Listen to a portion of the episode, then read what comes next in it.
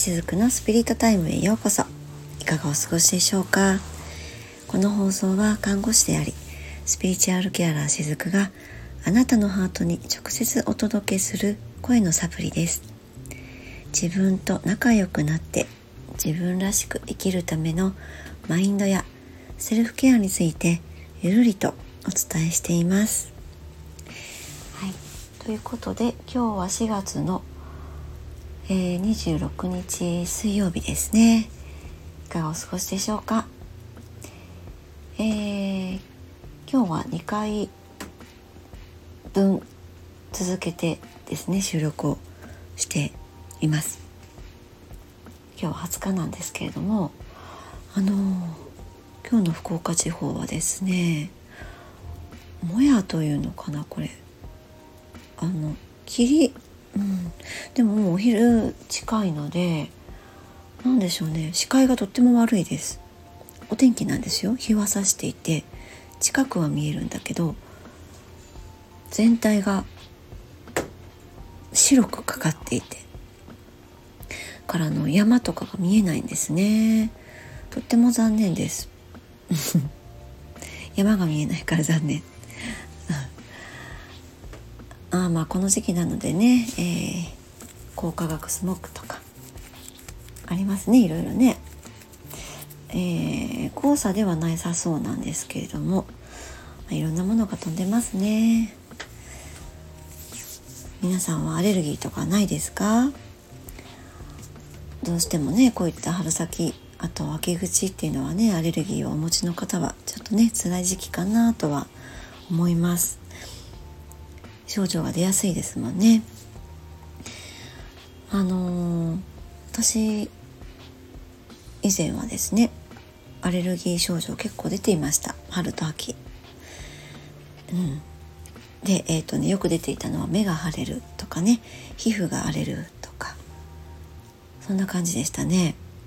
でも最近はあまりあの出なくなりましたその症状がですね。あのー、分かりやすいところで言うと私以前猫アレルギーがあったんですね。これはね二十歳ちょっとぐらいの頃にそれに初めて気がついたんです。でももっともっとちっちゃい時はなかったんですよ。でなぜならば私はえっとねよく動物を拾って帰ってました。あの小学校の時とかね学校の帰り道に捨てられている猫ちゃんとかを見つけると連れて帰ってたんですよ。何度も連れて帰って、えー、そのたんびに母親がその猫の引き手を引き取り手をね探してくれてっていうので56回ぐらいやったんですね。もうしまいにはもうやめなさいと言われましたけれども、えー、そんな風に何の問題もなく猫とね触れ合うことができていたんです。ところがえー、看護学校を卒業してまだ新人の頃ですねナースとして新人の頃に、えー、友人の家に遊びに行ったんですね。だその友人の家に入った途端にもうくしゃみと涙とすごくってだいたいアレルギー性鼻炎はあったのでその年中ねくしゃみはどちらかというとしている方です。あの朝の気温の寒暖差とかね。埃の中に行くととか。そういうのはあるんだけどそのとある友人の家に行って、まあ、誰かのお宅にお邪魔した時にそんなにもくしゃみが連発して涙もダダ漏れでっていうのって初めての経験だったんですね。でこれはね尋常じゃないなと思ってよくお部屋の中を観察すると猫ちゃんを飼っていたんですそちらの家。であこれだってその時に初めて気づいてそれから一応その検査をしたんですねそしたら猫アレルギーだったんですあの猫と犬とねあとまあ豚草とかいろいろあのか、えー、検査項目ってあるんですがワンちゃんの方はあのまあ、若干あるんだけど低かったんです。でも猫はねもうマックスに近いぐらい出ていたんですね。であまあこれが原因だとということで、えー、その時のその症状っていうのは、まあ、なんとかその原因が分かったから対処できたんですけどこのね、まあ、何が言いたいかっていうとアレルギーって自分のうん、まあ、おそらくはですね感情の部分がどういう状態でいるかでねそれは今現在の感情だけでなくてこれまでの過去に遡っての感情がそうです。それがどんな状態であるかそしてそれをどう自分が、えー、意識的に見ているかっていうところにそれによってアレルギーって変わると思います。症状の出方って変わると思います。私の場合っていうと、まあ、その小学生の頃はアレルギーがなかったものがその後の、まあ、人生の中でね、えー、10, 10年ちょっとぐらいですかね症状が再発したのが22ぐらいの時だったのでその間に、まあ、本当にいろんなことがあったんですけれども、えー、その経験の中でまあ、えー、本当に簡単に言えば無視をしてきた感情っていうのが私の中にたくさん溜まっていたんですそれがある時そのふとねお友達の家にお邪魔した時にそういったものがあなたの中にあるよっていうことを、まあ、いわば知らせてくれる出来事だったんだと思うんですよね。その猫ちゃんにはもちろん罪ないですし、えー、友人にももちろん何も悪いところはないんですけどただ私の内側に自分の中に未消化なものがあるよ、ねえー、それときちんと向き合わなきゃいけないんじゃないかなっていうのをこのあのアレルギー症状でもって教えてもらったと私はそういうふうに捉えているんですね。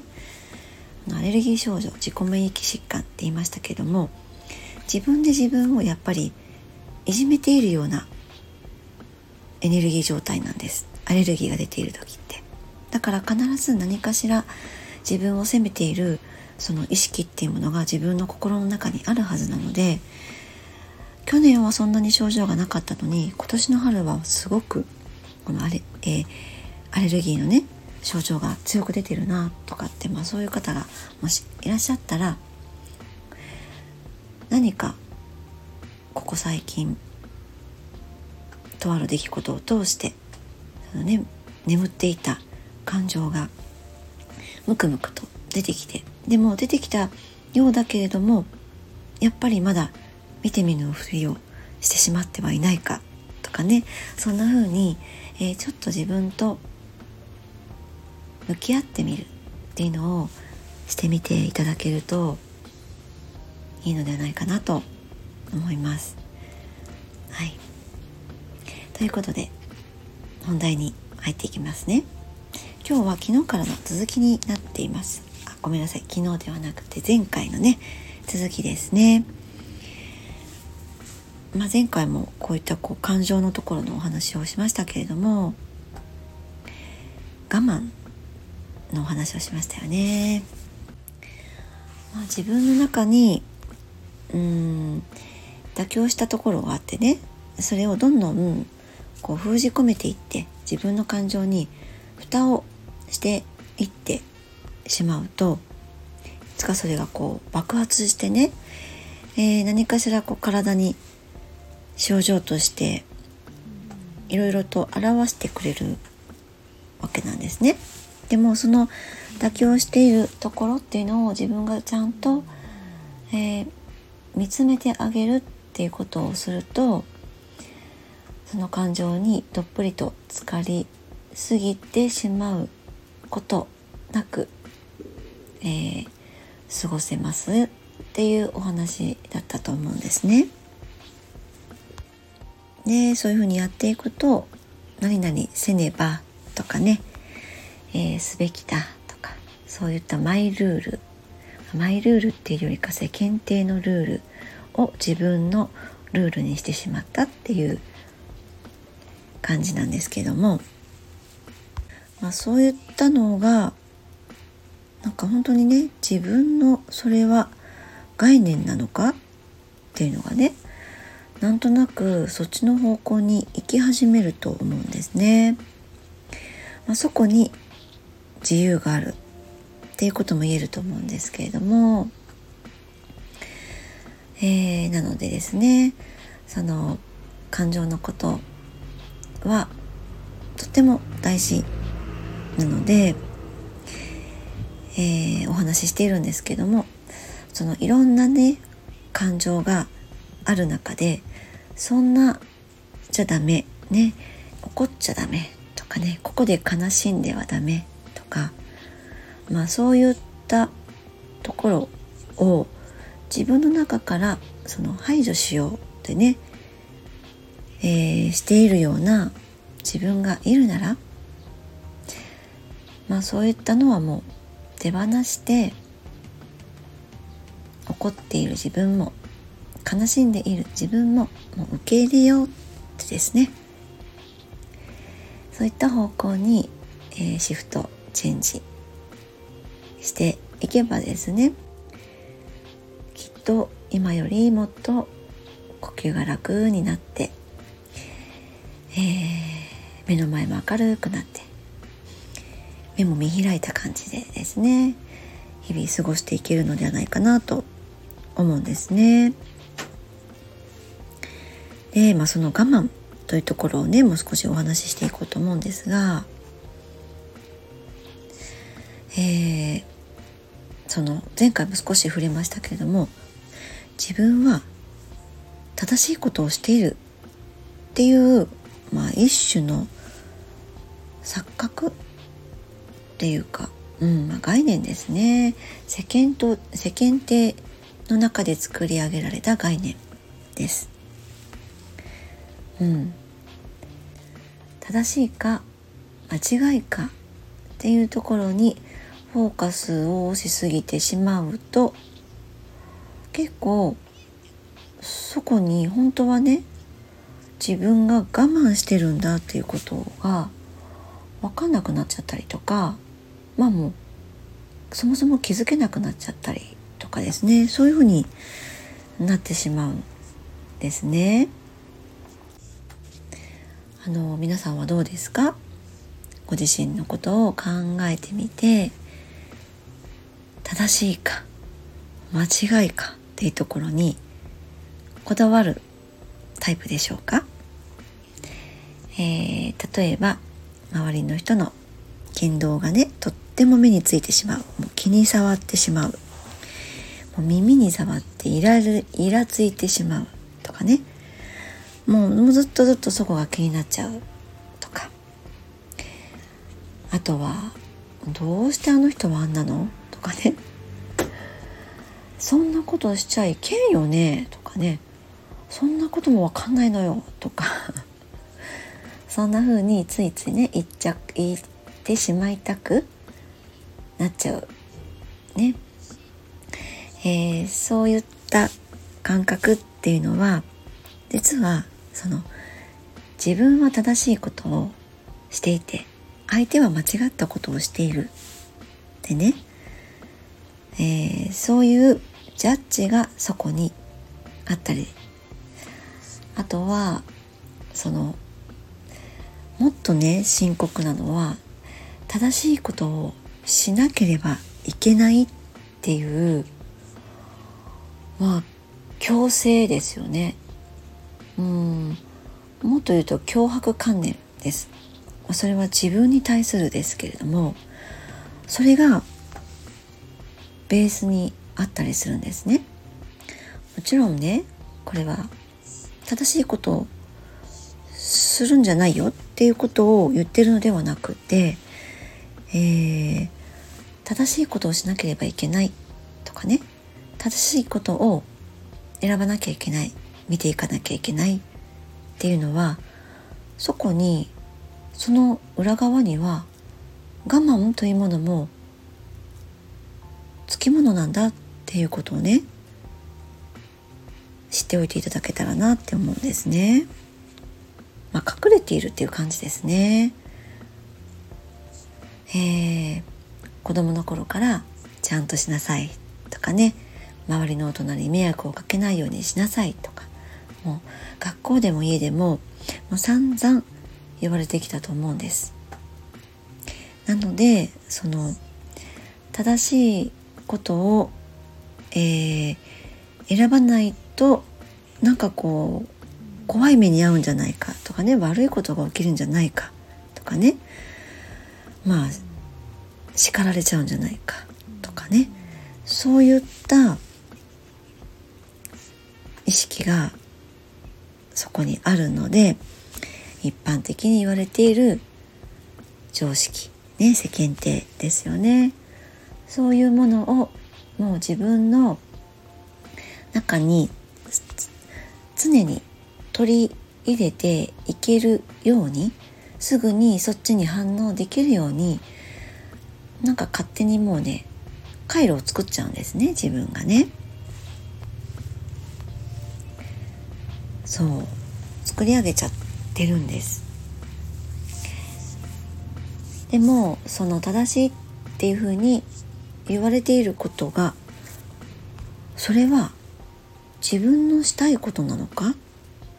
っていうとそれはいやそうでもないかもとかねきっとあると思うんですよ。どうですか？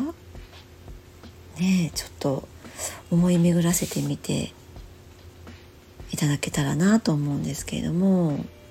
きっとねあると思うんですよ。いやいや私もあの人みたいに自由に振る舞いたいとかねあの人みたいにねもっとこう楽しそうに仕事もやりたいとかね。でも正しいっていうところを追い求めすぎてその回路をねその回路ばっかりを使ってしまうとなんであの人いつも楽しそうに仕事してるの？とかね私はこんなに頑張ってるのにきついのに。でねまあそんな風にやっぱなっちゃうんですよね。なのでその正しいっていうところのねそこをベースにして過ごしている時っていうのはえー、そうではない人をもう見た時に許せなくなると思うんです自分が我慢をしているからそうはしていない人がやっぱりこう敵に見えちゃうんですよね。例えばね自分は言いたいことをこう周りに言えずに、ね、言えば何かこう怖いことがね起こるんじゃないかとかね、えー、関係性がおかしくなっちゃうんじゃないかとか。そういった恐れがあるとやっぱり我慢しちゃうんですよね。言うこと。でも周りの人は自分の言いたいことを言っていて。でまあそういった人を見るとやっぱりどうしてあの人は自己表現があんなにできているんだろう。私は自己表現ができない。っていうふうにまたその我慢をしていることでそんなふうに自分を責めていってしまうっていうこともまたあったりするんですね。まあそれってねその自分は我慢して苦しいから周りは我慢してないと、まあ、苦しくないっていうまたそういった固定義もね自分の中に生まれてきちゃったりもしますよね。だからそうなっちゃうともうあんたも苦しんでくれよみたいなところにまでも、うん、なることもあるかもしれないですよね。まあもうそういった時って自分の中に被害者意識があったりするんですけれどもね。ねまあでもそのあんたも我慢してよとかねあなたも正しいことを選びなさいよっていうまあそういったその私も我慢してるんだよっていうのは多からず、ん？少なからず、うん、あの、誰の中にもあるのかもしれないですね。えー、正しいことっていうのが自分のしたいことなのかどうか。っていうのを、えー、自分の胸にですね手を当てながら、えー、思い巡らせてみるのも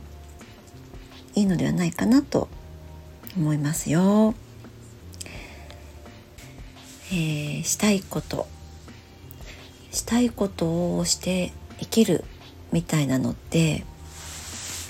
最近よく聞きませんか？もう最近といってもここ3年ぐらいかな。ねえしたいことをして生きる。したい仕事をして生きるとかですね。えー、その仕事に限らずですけれども正しいことっていうまあ、その誰の中にもある正義ですよね。この正義で見ているあの間違いをですね相手にある間違いをいつも探しているとかその間違えている人に攻撃になってし攻撃的になってしまうとかですねそういうのっていうのはえー、自分の中にとってもねストレスが溜まっているっていう、まあ、そういうところも見てあげるっていうのは大事なことなんですよね。あのー、きっとねストレスが溜まってるってことはその自分が頭のところで捉えている正しいことっていうのが自分の本当にしたいことっていうことではないのじゃないかっていうふうに感じませんか？どうですか？どうでしょうか？ねえ。んだんですねその正しいこととか間違っちゃいけないとかそこがねすごく強くなってくると本当に自分がしたいことが分からなくなるんですよね。で、えー、そこがやっぱりね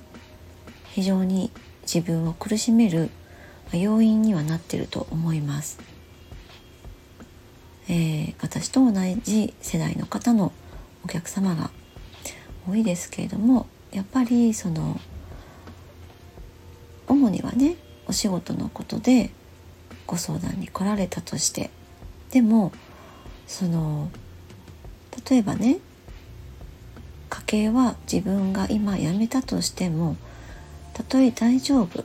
ね今すぐ家がなくなるとかそういった状況でないにしてもやめられないとじゃあどうしてやめられないのかっていうとその根底にはやっぱりあのね自分が何をしたいのかっていうのがわからないっていう方がほぼほぼなんですね。だから次にどんな仕事を、まあ、まず探すっていうところもねわからない。何をして生きていこうかっていうことよりもそのだからどんな仕事で、えー、検索してみようかっていうところもわからないっていうふうにもつながっていくわけなんですよね。だから今いる環境の中でねそのストレスを感じていてでそのストレスが、えー、いろんな物事を正しい正しくないってねそういったところの回路を使いすぎて物事を見ていてそしてそれがストレスとなってしまっているのであれば本当に今そうやって正しいと思って自分がいる環境っていうのはもうシンプルに自分がやりたいことなのかっていうそういった側面から見てあげることによってですね少しその意識っていうのがまず変わっていくと思います。えー、自分のねしたいことをして生き生きしている人を見ればより焦りが出てきてしまったりとか自分は何をやってるんだろうとかねそういうふうに思うかもしれないですよね。でもそういうふうに思うってことは自分ももっと楽しくとかねやりたいことを、えー、表現できる自分もいるんだっていうことを本当は自分が知ってるんです。自分の中にそのね可能性の種ですね。それがないものは、えー、それをしている、ね、その種を伸ばして、えー、それをその種の花を咲かせて、えー、やりたいことをやって生きている人自己表現をして生きている人仕事をしている人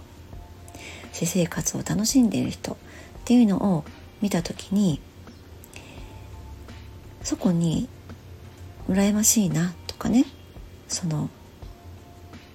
まあいわゆる妬みとかね嫉妬っていうのは抱かないんです。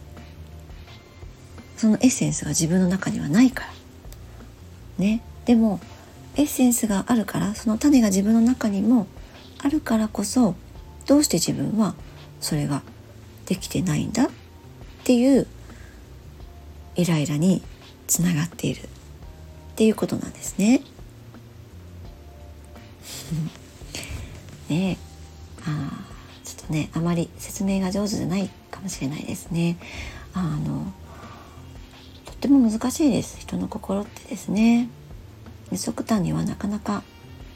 お話しすることも難しいですし変えていくことも変わっていくこともまた難しいんですけれどもちょっとずつねこういったお話を聞いてちょっとずつでも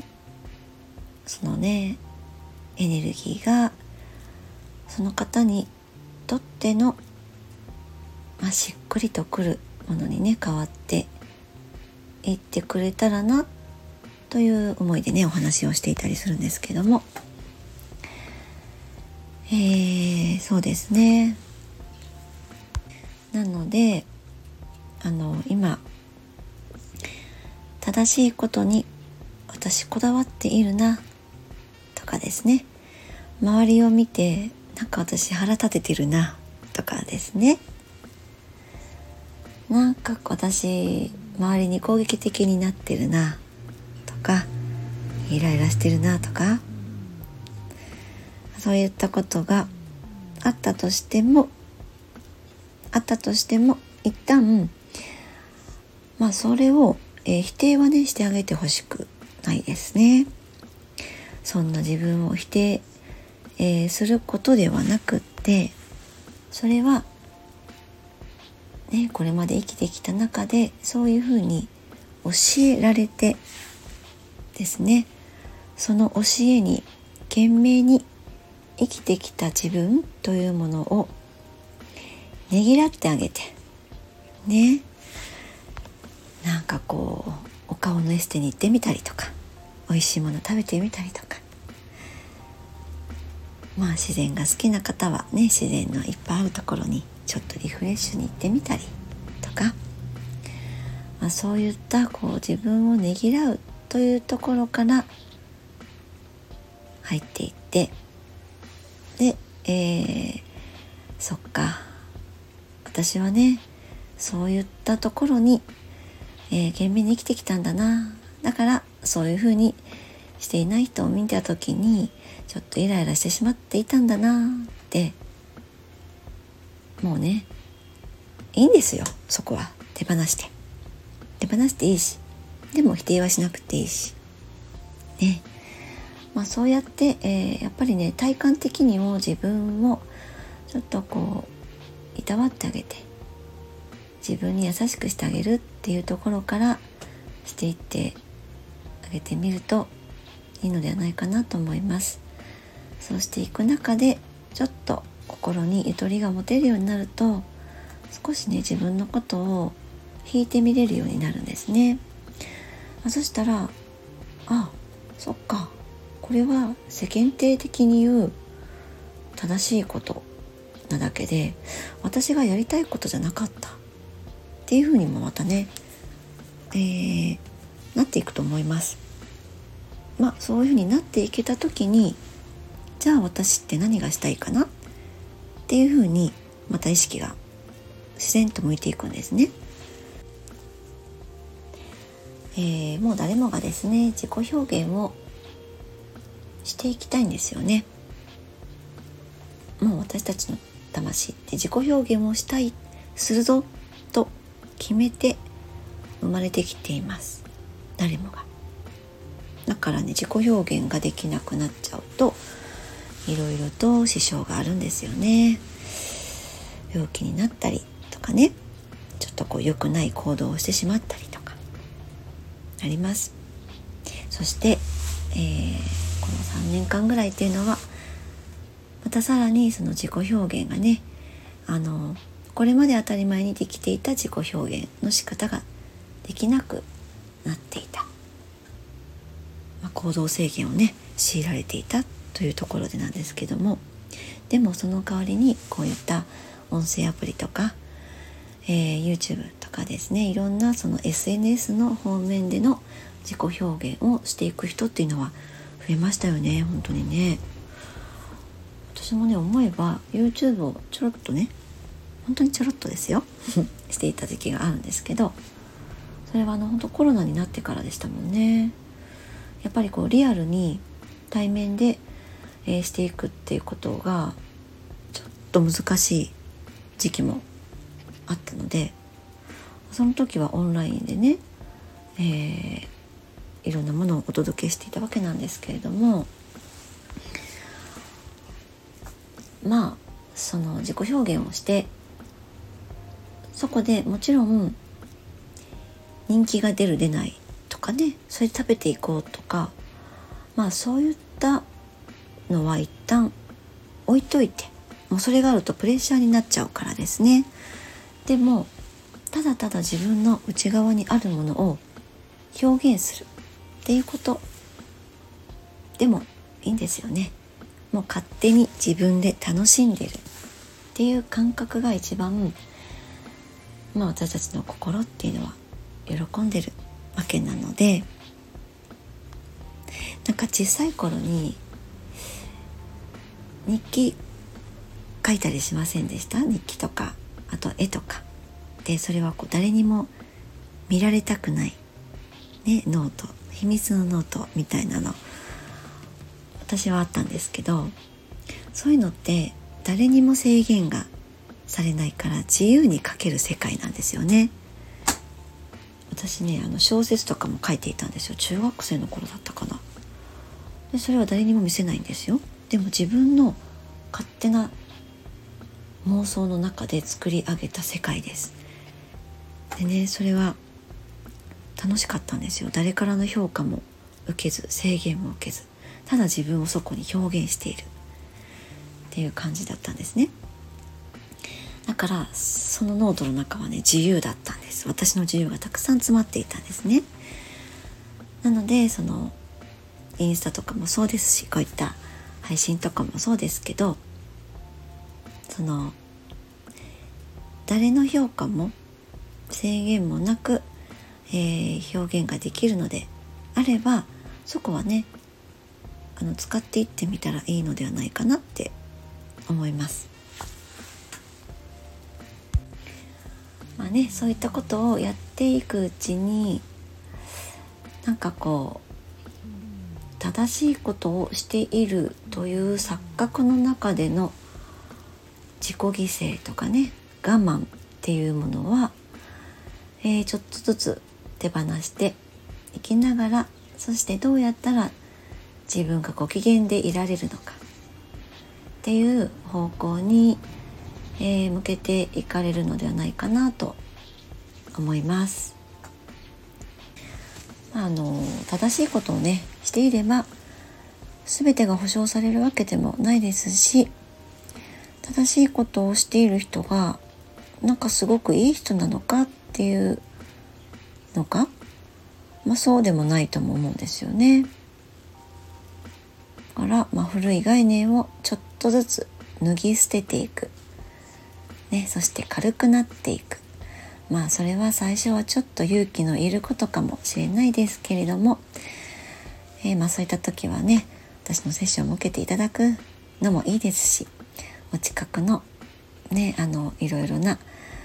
ご相談するね、えー、場所もあったりしますし、ね、公的な場所でもいいと思うんですよ。そういったところとか気の置ける友人に聞いてもらったりとかねえー、そういったことをしていっていくのもいいのではないかなと思います。はい。ということで、えー、今日は長くなりましたね。ありがとうございました。ここまでお付き合いいただいてありがとうございます。ゆるりほっとする時間を大切におやすみなさい。